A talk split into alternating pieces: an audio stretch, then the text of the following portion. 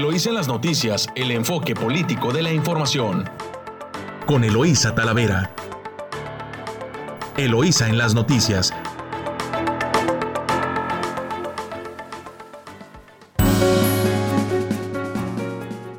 Gracias por seguirnos escuchando en su emisora favorita 929 Amor Mío. Eh, regresamos con Pablo Reina Quiroga, nuestro analista financiero, quien el día de hoy nos comparte una guía para administrar tus finanzas. Muy buenos días, Pablo, ¿cómo estás? Bienvenido. Buenos buenos días a todos de costa costa, de frontera a frontera, desde Matamoros hasta Baja California. Bueno, algo bien interesante, hay personas que dicen no me alcanza el dinero, hay personas que dicen tengo ganas de un automóvil del año, pero no tengo para el enganche o en su defecto no tengo para la mensualidad. Igual alguien que proyecta comprar una casa y pues tampoco le alcanza en el enganche ni tampoco para la mensualidad. Y todo se, se debe al despilfarro financiero que tenemos al interior de nuestro bolsillo o de nuestras empresas, porque no, nos no hemos sabido cómo, cómo organizarlo. Lo primero que tenemos que hacer es sentarnos, tomar calma, revisar bien todos nuestros ingresos y la aplicación de esos ingresos, como si fuera un diario, a qué lo estoy destinando y si realmente lo que lo estoy destinando me genera una productividad o me genera un rendimiento. Muchas veces destinamos recursos a cosas que no son productivas, que no me generan mayor eh, eh, rentabilidad, dinero al bolsillo, y lo único que estamos haciendo es como una llave que tiene el agua abierta y se está tirando, y esa agua no tiene retorno para, la, para nuestra empresa o para nuestras finanzas públicas. Entonces, lo que tenemos, eh, lo que, tenemos que hacer primero es revisar palomear todos nuestros ingresos y palomear todo lo que nosotros consideramos que sí es necesario y quitar todo aquello que no es, que no es necesario. Eh, ese es el primer punto. El segundo punto, eh, revisar los, eh, los niveles de deuda. ¿En qué parte de mis deudas tienen las tasas más altas?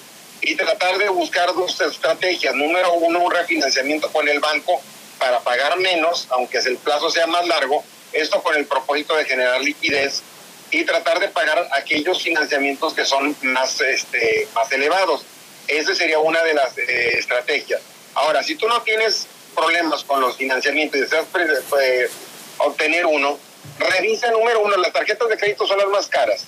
Las tasas de interés, si eres muy mal administrado, ni te metas porque te va a salir carísimo. La tasa promedio debe andar entre 70 y 80% de, ahora sí que de financiamiento si te vas con un crédito personal, debe andar al promedio entre 25 y 35%. Y si te vas a un crédito revolvente, que son créditos relacionados con inversión en activo fijo, o en su defecto, inversión eh, que tenga que ver con, con materias primas, esos son los financiamientos más económicos porque les das vuelta y generas productividad o ahorro, o ahorro costos. Y tienes que prorratearlos durante un periodo determinado. Una vez que tú, por ejemplo, vas a comprar un equipo, alguna maquinaria o algo, revisa la vida útil de la máquina. Porque muchas veces la, la máquina tiene una vida útil de 5 años y estamos hablando que el financiamiento es a 10 años. Entonces, no, la máquina a los 5 ya no te va a generar productividad y sin embargo sigues teniendo la, la misma deuda. Tienes que tener un fondo de ahorro, un fondo de protección. De los ingresos que tú percibas, por lo menos, eh, tener guardado el 20% esto con la intención de cualquier imprevisto cualquier eh, situación que se dé, se te descompuso algún vehículo, eh, se te descompuso los refrigeradores, algo que necesites tú para poder respaldar tu operación en forma eh, cotidiana. Seguros, también es muy importante invertir en seguros, en los seguros del equipo, los seguros del edificio. Esto en caso de que exista algún siniestro o algo tengas con que protegerte, sobre todo por, por, la, por la situación que pudiera darse con una con alguna contingencia dentro de la empresa, sobre todo eh, partes claves que son de la, de la misma eh, operatividad. Aquí lo más importante de todo eso es que tú te administres, visualices que la inversión tiene que estar enfocada hacia una meta y cada cierto periodo de tiempo tú tienes que cumplir la meta y suponer otra meta arriba de esa meta. Esto con la intención que en el mediano o corto plazo, para cuando tú te des cuenta, empezaste con un producto, ahora tienes 10 productos, empezaste con un cliente, ahora tienes 40 clientes y la diversificación es muy importante. Trata de no depender de un solo producto porque el mercado puede reaccionar tu competencia, sobre todo de forma adversa, y te puede eh, generar un desequilibrio en tus productos. Así que es bien importante innovar, transformar, tener por lo menos cinco líneas de producto que puedan ser atractivo para la gente y que te puedan por lo menos mantener competitivo en el, en el mercado. Así que estas son algunas sugerencias que podemos ofrecer para que las personas cuando vayan, si son muy mal organizados, muy mal administrados, puedan tener una base para poder crecer, para poder tener mayor riqueza y, busquen, la palabra clave debe ser el dinero, tiene que generar dinero y para cuando te diste cuenta es como una bola de nieve, eh, tienes una gran riqueza con una gran inversión y vas a depender mucho menos de los créditos o financiamientos. Pablo, tú eh, con estas sugerencias, de alguna manera lo que se busca también es que el mismo producto del trabajo sea como lo que te capitaliza, ¿no? Este... Sí. Mira, ¿qué pasa? Muchas veces hay empresas que les cae un dinerito y se compran un carro del año de los dueños. El carro del año es para que lo traiga su hijo, lo traiga su esposa, lo traiga niños bien. Ese automóvil no me genera productividad porque solamente es un confort para el dueño o para quien lo vaya a utilizar. La recomendación es que inviertas en algo, por ejemplo, eso es muy típico. A veces me pregunta la gente, oye, traigo costos operativos muy altos. Eso le llamo ser obeso. Significa que tu empresa tiene una estructura que cuesta mucho. Puedes tú, por ejemplo, invertir en una máquina que te genera ahorro en luz, ahorro en mano de obra, te genera mayor productividad. Puedes invertir en una subestación para bajar el coste de la luz, paneles solares. Puedes invertir en equipamiento, por ejemplo, ¿cuántas veces no tenemos camionetas y cada semana le andamos metiendo mecánica? Cuando dices tú, si sumas todas las veces que le metiste mecánica a la motocicleta o al automóvil, pues te das cuenta que sale mucho más barato comprar un auto nuevo, darle sus mantenimientos periódicos, pero el, la, el nivel de riesgo cada vez se disminuye menos porque no se te va a descomponer si le das un mantenimiento periódico. Claro, si reduces pues inviertes en reducir costos fijos y también en generar ingresos a tu, a tu empresa. Es la, esa es básicamente la... Una, una vez me, en, en, una, en una empresa que me contrató, me decían, es que esta, estamos, necesitamos que nos haga un estudio, una reginería financiera, así se le conoce. Sí. Fíjese que tenemos esta máquina que produce mil productos diarios, pero mi demanda es de 2.500 eh, diarios. Entonces tengo que hacer que la, gente trabaje 24 horas para poder completar. Necesito meter más mano de obra, necesito hacer un montón de cosas. Y yo lo primero que les dije, oye, ¿cuántos años de vida tiene esa máquina? No, pues ya tiene como 20 años. ¿Y cuánto te sale de luz? No, pues tanto. ¿Y cuánta gente necesitas? No, pues tanto. ¿Hay alguna máquina que te pueda hacer 5 mil productos diarios sin tanta gente, sin tanta luz, sin tanto espacio, sin tanta renta? Y me dijo, sí, pero vale como, por ponerte un ejemplo, un millón de pesos. Lo que pasa es que como estás ahorita, eh, tú vas a tener un ahorro de por lo menos 20 mil pesos mensuales y con ese ahorro de 20 mil, más o sea, 20 mil de ahorro me significa que yo voy a quitar mano de obra, voy a quitar rentas, voy a quitar espacios, eh, voy a quitar turnos y me voy a quedar con el 30% de toda la estructura porque esta máquina me produce 5 mil y nada más voy a trabajar de lunes a viernes y con el ahorro de los 50 mil pesos tú, tú vas a pagar la máquina nueva en menos de 30, en menos de 3 años. Cuando, cuando actualmente como estás, te está generando una estructura muy, osa, muy obesa y de muy poco movimiento y de muy poco margen de ganancia. Entonces la gente tiene que pensarlo de esa manera. ¿Cuántos de nosotros no hemos hecho un poquito de, de imaginación y decimos, oye, tengo varios aires acondicionados, ¿qué pasa si yo le cambio por un cableado de uso rudo? te va a bajar 20% el consumo de luz, porque el calentamiento va a ser mucho menos, o pongo los paneles solares, o hago una, una, una restricción de, de costo-beneficio. Y esa es la forma como lo tienes que plantear para poder tener una finanzas más ágiles.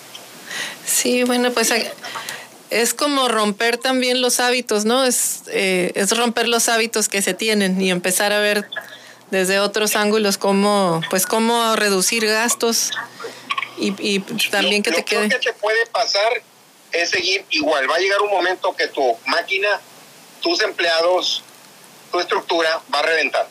No van a aguantar. Mientras no vean un cambio, eh, para ellos todo sigue siendo exactamente lo mismo.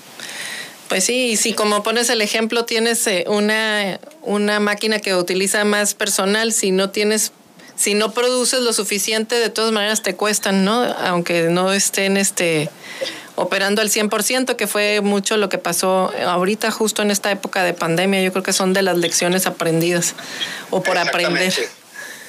O por aprender. Sí, y lo que hemos estado observando nosotros es una transformación de, de ideas, de productos, de o sea, todo. Hay, hay quienes siguen utilizando la misma metodología. Estuve en la ciudad de Tampico, fui a un restaurante de mariscos. Eh, de hecho, hicimos un enlace cuando estábamos allá. Y ese restaurante yo lo probé hace 25 años. Después de 25 vuelvo a ir al mismo restaurante y me hallo con la gran sorpresa que no innovó, no se transformó y vi muy poca clientela cuando hace 25 años era el boom en esa zona. Y yo le pregunto a varias personas, digo, oye, ¿qué le pasó si era, eh, era, era un icono venir a Tampico y comer ese restaurante? es que surgieron cinco negocios adicionales con productos similares, pero innovadores, más modernos, con mayor servicio, con mayor calidad y con menor costo. Pues sí. lo que se transforma alguien visualizó un éxito y lo, y, lo transformó en una, en, en una oportunidad de negocios. Los que no les pase eso, porque si alguien ve lo que estás haciendo, el mandado te van a querer comprar. Pues claro, y siempre hay este, pues siempre empiezan a salir oportunidades para crear nuevos micronegocios y pues nadie está exento de que le pira, lo pirateen también. Digo, finalmente así son los, así se forman los clústeres, ¿no? Aprenden, compiten y crecen juntos, pero pues el que despunta, innova, es, es el que sale luego adelante. Exactamente. Ajá. Bueno, pues eh, ah, y bueno, aquí este tres tipos de créditos son los que los que les estás proponiendo. Mira, cuando yo hablo de financiamiento tengan mucho cuidado porque yo puedo pedirle una tarjeta a alguien, a un banco, que es la más cara. Si eres bien administrado, y sabes, por ejemplo, hay tarjetas departamentales de tiendas de conveniencia que te reembolsan el 3% de tus compras. Te voy a poner un ejemplo. Yo tengo esa tarjeta, esa tarjeta de, esa, de, esa, de esa tienda. Yo voy, compro todas mis materias primas en esa tienda y al final del mes me reembolsan el 3% por haber pagado con esa tarjeta. Y ese 3%, se, por ejemplo, se capitaliza en 2.500 pesos de, de, retorno de la inversión. Si yo capitalizo en esos 2.500 al año, estamos hablando de casi 30 mil pesos que yo me beneficié por hacer buen uso de esa tarjeta. ¿Cuántos de ustedes tienen una tarjeta que te da puntos y de repente no te das cuenta que ahí están esos puntos y esos puntos te benefician para boletos de avión, para noches de hotel, te benefician para comidas en restaurantes, para compra de productos? y no te has percatado del beneficio que te genera ese, esa, esa otra tarjeta. Estoy hablando de que si eres bien organizado. Ahora, los créditos personales. Los créditos personales, vamos a suponer que yo lo utilizo para pagar una maestría, lo utilizo para pagar la educación de mis hijos. Al final de cuentas, estás invirtiendo en conocimientos y estás invirtiendo en una mejora continua para ti o para tu familia. Porque ellos al momento de terminar la carrera tú a terminar la maestría, vas a tener un beneficio o dices, utilizo el crédito personal, voy a cambiar el cableado de la casa, voy a poner paneles solares, voy a hacer esto, voy a hacer lo otro.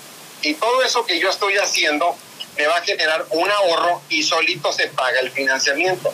Si soy una empresa, la estrategia tiene que ser equipamiento para ahorro de costos o tiene que ser inversión en materia prima. ¿Cuántas veces no le hemos preguntado a nuestro proveedor, oye, das crédito? Dijo, sí, ¿cuánto? No, pues te doy 30 días el precio es de 80 pesos el producto, el kilo. Oye, y si nomás me das 15, ah, bueno, te lo puedo dejar en 75. Y si te lo pago de contado, y dice, bueno, si me pagas lo contado y compras 100, 200 kilos a la semana, te puedo ofrecer el, el 10%. Y si te compro una tonelada y te pago de contado, dice, te puedo ofrecer el 20% en ese mes. Si tú lo comparas contra el financiamiento, de una tasa del 20%, le estás pagando el 1.5% de financiamiento al banco contra un ahorro del 20%, significa que te vas a ahorrar 18.5% de rendimiento más el bajo precio de la, del producto. Esa es una estrategia que debemos de seguir para administrar bien las finanzas, sobre todo cuando eres una, una empresa que compra productos o adquiere productos. Pues ya lo escuchamos. Muchas gracias, Pablo. ahí están los, ahí están los, los consejos para administrar mejor una empresa y hacer pues buen uso, buen uso de, del financiamiento y del crédito. Muchas gracias, Pablo Reina, por compartirnos estos consejos. Vamos a, a un siguiente corte comercial aquí en 929 Amor Mío. Estás escuchando Eloís en las noticias. Regresamos.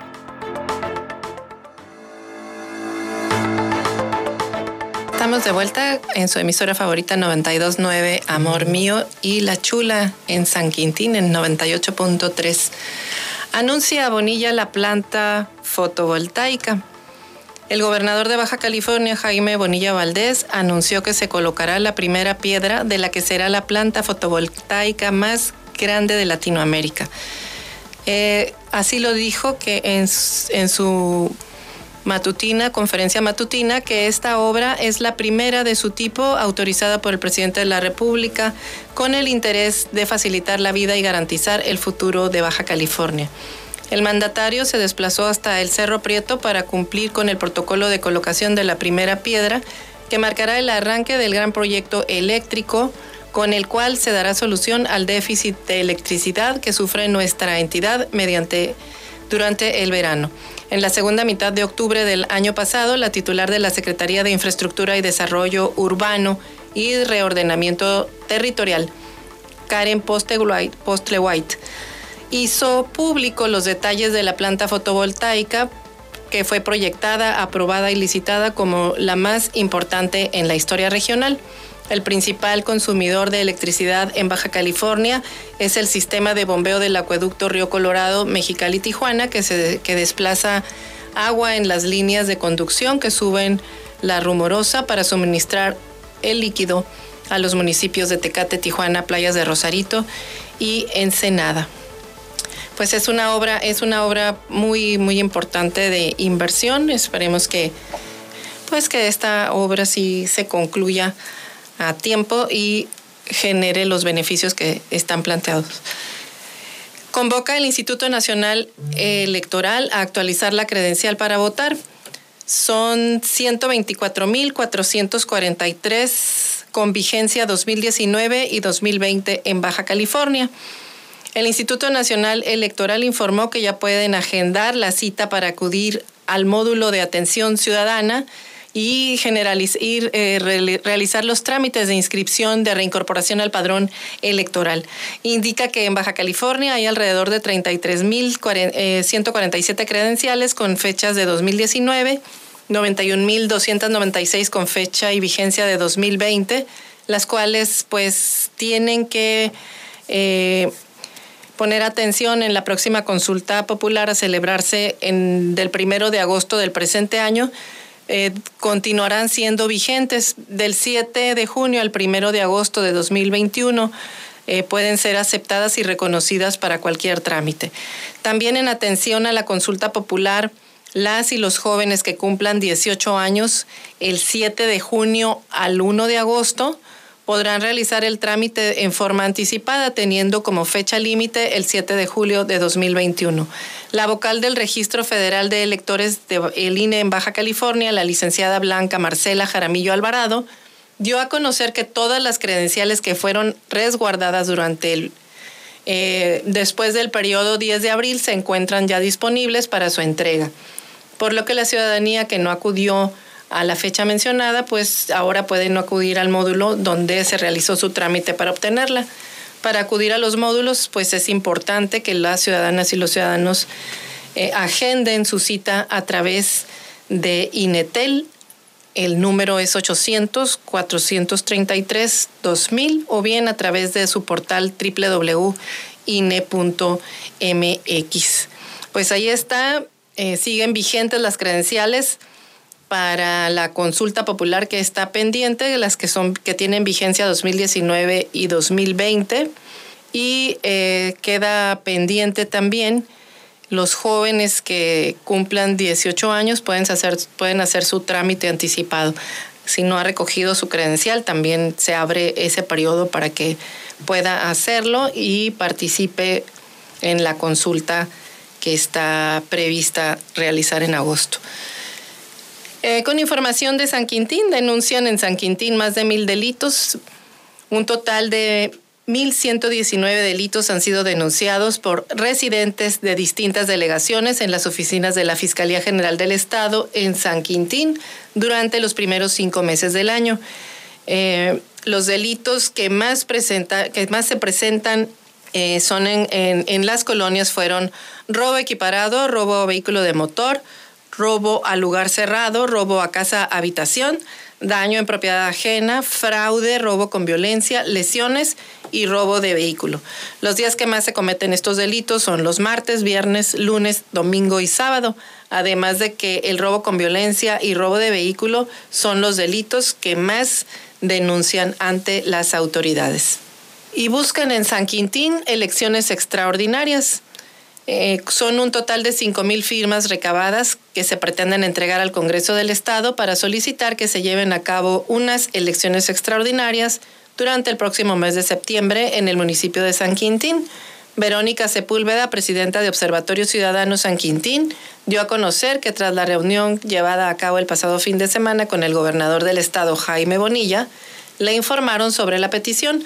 La presidenta de esta agrupación informó que ya en varias ocasiones se ha enviado un oficio a todos los diputados del Congreso, los cuales han ignorado las peticiones de las elecciones extraordinarias. Y se quejan, no actualiza el Consejo Municipal Fundacional su página de transparencia. Poco más de seis semanas tiene la página de transparencia del Consejo Municipal Fundacional sin ser actualizada la sección de nóminas. Se desconoce la razón por qué esta falta de transparencia. Y acusan a 19 personas por delitos electorales durante la pasada jornada en Baja California, que fue calificada por autoridades y medios como la más violenta, sujetos cometieron robo de urnas, pandillerismo, entre otros. La Fiscalía General del Estado imputó a los culpables de dichos actos. Un total de 19 personas fueron acusadas en la misma audiencia de robo, ultrajes, pandillerismo y delitos en materia electoral por los violentos hechos ocurridos en Tijuana durante la jornada pasada del 6 de junio. La Fiscalía General del Estado obtuvo la, eh, la, vinculación a proceso contra 19 personas acusadas de los delitos de robo con violencia calificada cometido por dos o más personas, ultrajes y pandillerismo así como delitos en materia electoral presuntamente relacionados con los hechos violentos registrados en la jornada electoral. La audiencia de vinculación realizada el domingo, el juez de control determinó sujetar a proceso a los hombres y mujeres. Además, impuso contra ellos la medida cautelar. Y bueno, ya en, noticias de orden nacional, eh, consultan regalazo y Andrés Manuel López Obrador arremete. Esto es nota de Diario Reforma.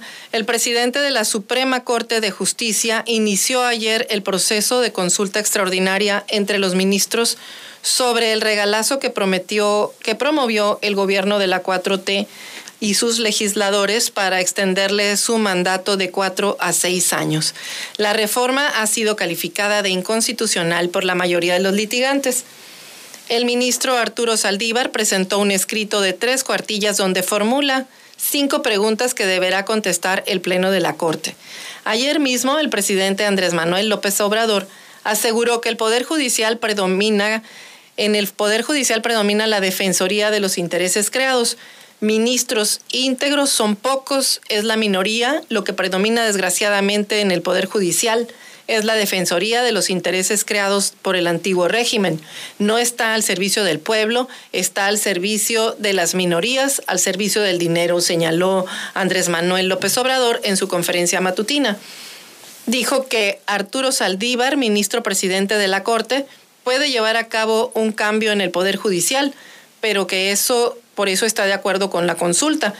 Entonces, para llevar a cabo un cambio en el Poder Judicial que urge, pues se requiere que el ministro Arturo Saldívar sea hasta que termine su mandato como ministro presidente, no solo de la Corte, sino de la Judicatura, del Consejo de la Judicatura, afirmó el presidente.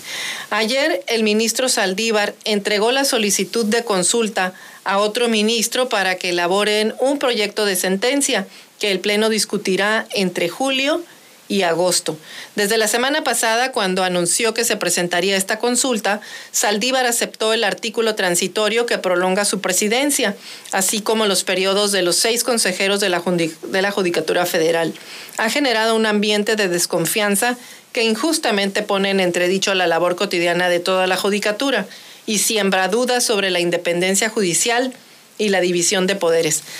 Tras las preguntas eh, tres de las preguntas de Saldívar son, son de procedimiento, es decir, si la Corte puede unilateralmente pronunciarse sobre la constitucionalidad de una norma para que pudiera afectar la autonomía judicial, pero no ha sido impugnada en una demanda.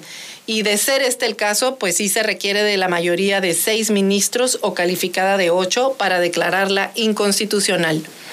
Así que bueno, pues aquí está la discusión sobre si la Corte declara o no constitucional el transitorio que aumenta el periodo por dos años de en la Suprema Corte a los integrantes.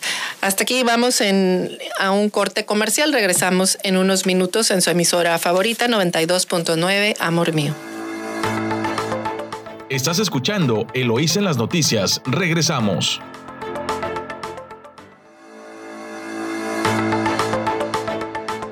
Estamos de regreso aquí en su emisora favorita Amor Mío 92.9 de FM y La Chula en San Quintín en 98.3. Continuamos con la información. Evaden hasta 700 millones de pesos grandes contribuyentes. Al utilizar deducciones indebidas y planeaciones fiscales e interpretaciones legales agresivas, los grandes contribuyentes logran evadir impuestos hasta por 700 mil millones de pesos. Así lo aseguró el SAT a pesar de que están obligados a pagar una tasa de impuesto sobre la renta del 30%, dichos contribuyentes logran tasas efectivas de menos de 2%. En total, el SAT publicó las tasas efectivas de impuesto de 40 actividades económicas para que sirvan de referencia para la autocorrección de impuestos omitidos. De estas 40 actividades, faltan muchas más que se estima una evasión de hasta 700 mil millones de pesos, dijo Raquel Buenrostro, jefa del SAT. Por ejemplo, en las actividades de servicios financieros pagan tasas efectivas de impuestos que van de 4.3 a 6.2%. En la minería logran tasas de 5.5 a 7.9%.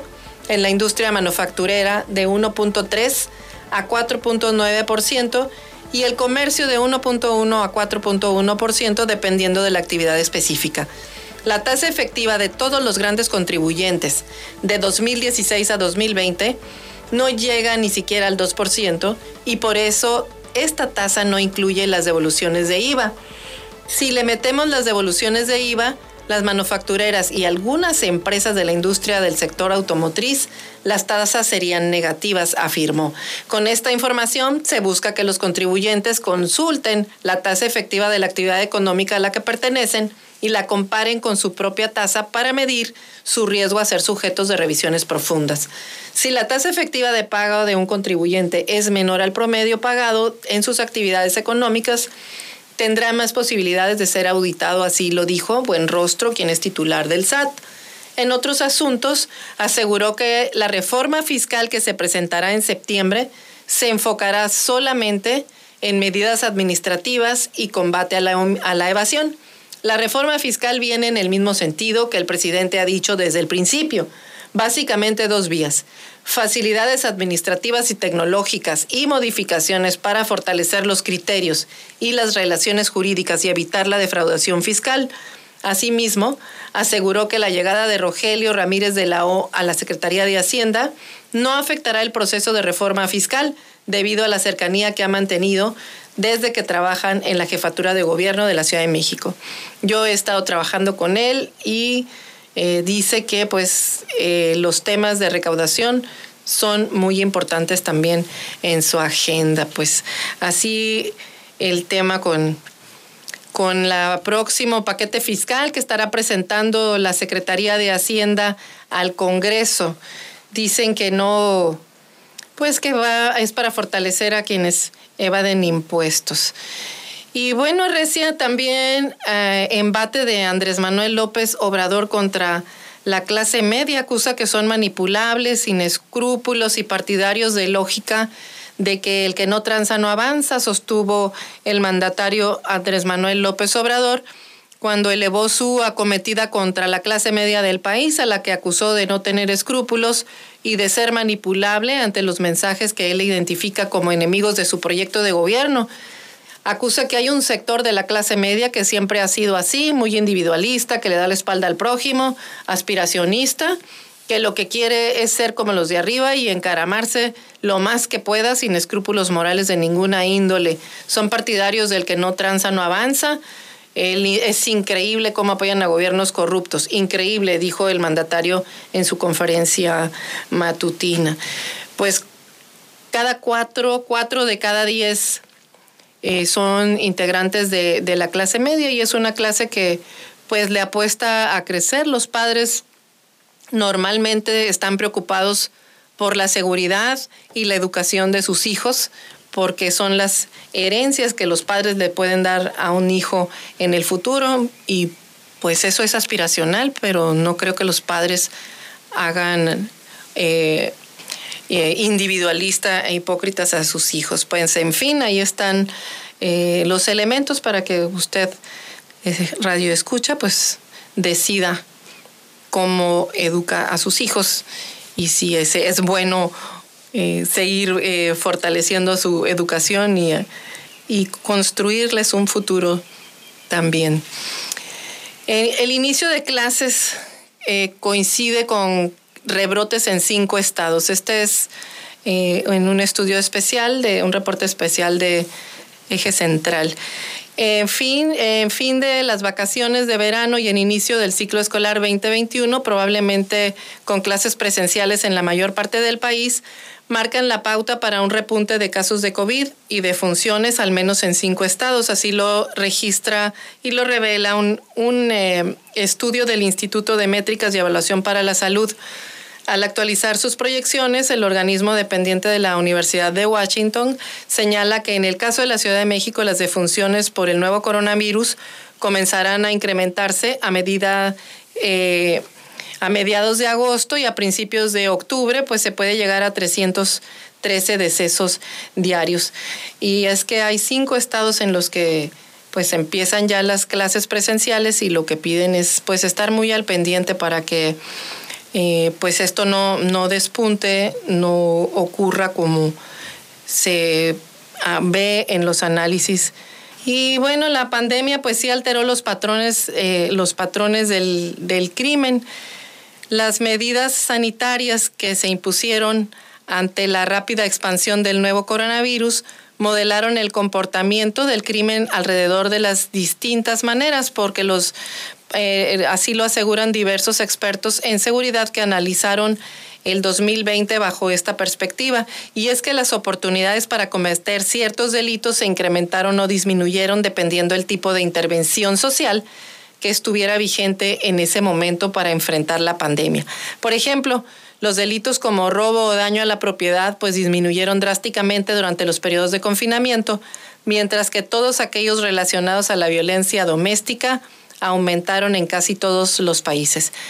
Que todos los países que aplicaron esta medida, según un panel de expertos, pues se evaluó el impacto del COVID en la delincuencia a corto y largo plazo en la Conferencia Internacional sobre Estadística de Gobernanza y Seguridad.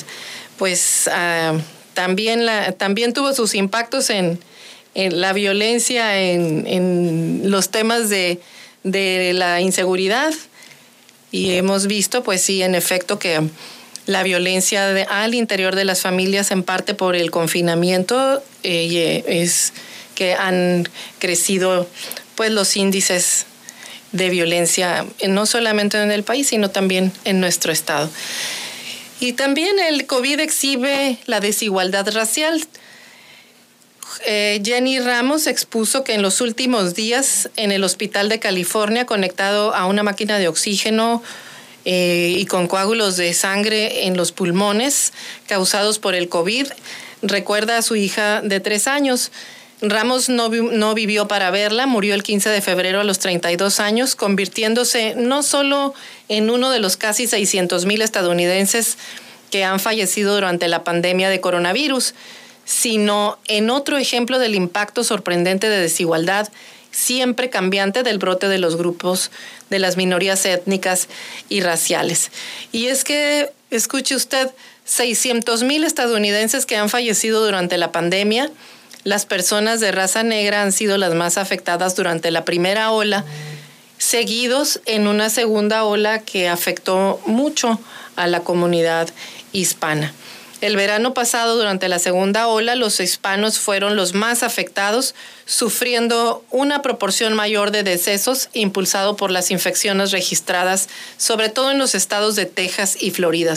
Para el invierno, durante la tercera etapa y la más letal, el virus se había propagado por toda la nación y las diferencias raciales en las tasas de mortalidad semanales se habían reducido tanto que los blancos fueron los más afectados, seguidos muy de cerca por los hispanos. Ahora incluso a pesar de que el brote está cediendo y más personas se vacunan, parece estar surgiendo una nueva brecha racial, al morir mayores cantidades de afroestadounidenses que otros grupos. En general, los estadounidenses negros e hispanos tienen menos acceso a la atención médica y su salud es peor con mayores tasas de padecimientos como diabetes e hipertensión.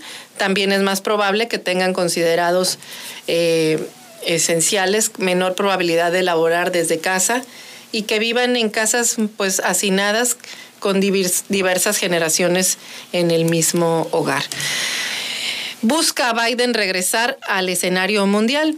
El presidente Joe Biden dijo el domingo que Estados Unidos ha restablecido su presencia en el escenario mundial al utilizar su viaje al extranjero desde que asumió el cargo para conectarse con una nueva generación de líderes, algunos de los países más poderosos del mundo y aliados más estrechos en la lucha contra el coronavirus y las prácticas comerciales y laborales de China. Al concluir tres días de lo que Biden llamó una reunión extraordinariamente colaborativa y productiva en la cumbre del Grupo de los Siete, el mandatario dijo que había un gran entusiasmo por su participación. Estados Unidos ha vuelto a liderar al mundo en su conjunto, en conjunto con las naciones que comparten nuestros valores más arraigados, así lo dijo Biden en una conferencia de prensa antes de salir a visitar a la reina Isabel en el castillo de Windsor. El presidente que se encuentra de viaje de ocho días por los países anunció en la cumbre del G7 un compromiso de compartir 500 millones de dosis de vacunas contra el COVID con el mundo y presionar a los aliados para que hagan lo mismo. Los líderes confirmaron el domingo su intención de donar más de mil millones de dosis a países de bajos ingresos para el próximo año y nuevo gobierno en Israel inicia labores. Por primera vez en 12 años, Israel amanece el lunes con un nuevo gobierno y un nuevo primer ministro, eh, luego de que Naftali Bennett logró la aprobación del Parlamento y derrocó a Benjamín Netanyahu. Bennett y Netanyahu participaron en, la, en las próximas horas en el encuentro de traspaso de poder, pero sin la ceremonia oficial que usualmente acompaña el cambio de gobierno. Eh, Neset en el Parlamento aprobó la estrecha, por estrecha mayoría la coalición encabezada por Bennett el domingo, poniendo fin a los 12 años de gobierno de Netanyahu, el periodo ininterrumpido más largo de gobierno en la historia israelí.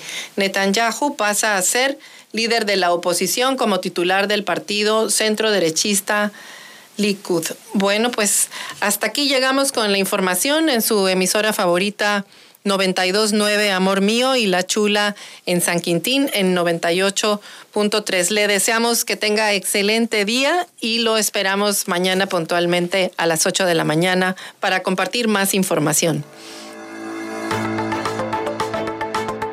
Eloísa en las noticias, el enfoque político de la información. Sintonízanos todas las mañanas de lunes a viernes a las 8 en Amor Mío 92.9 FM.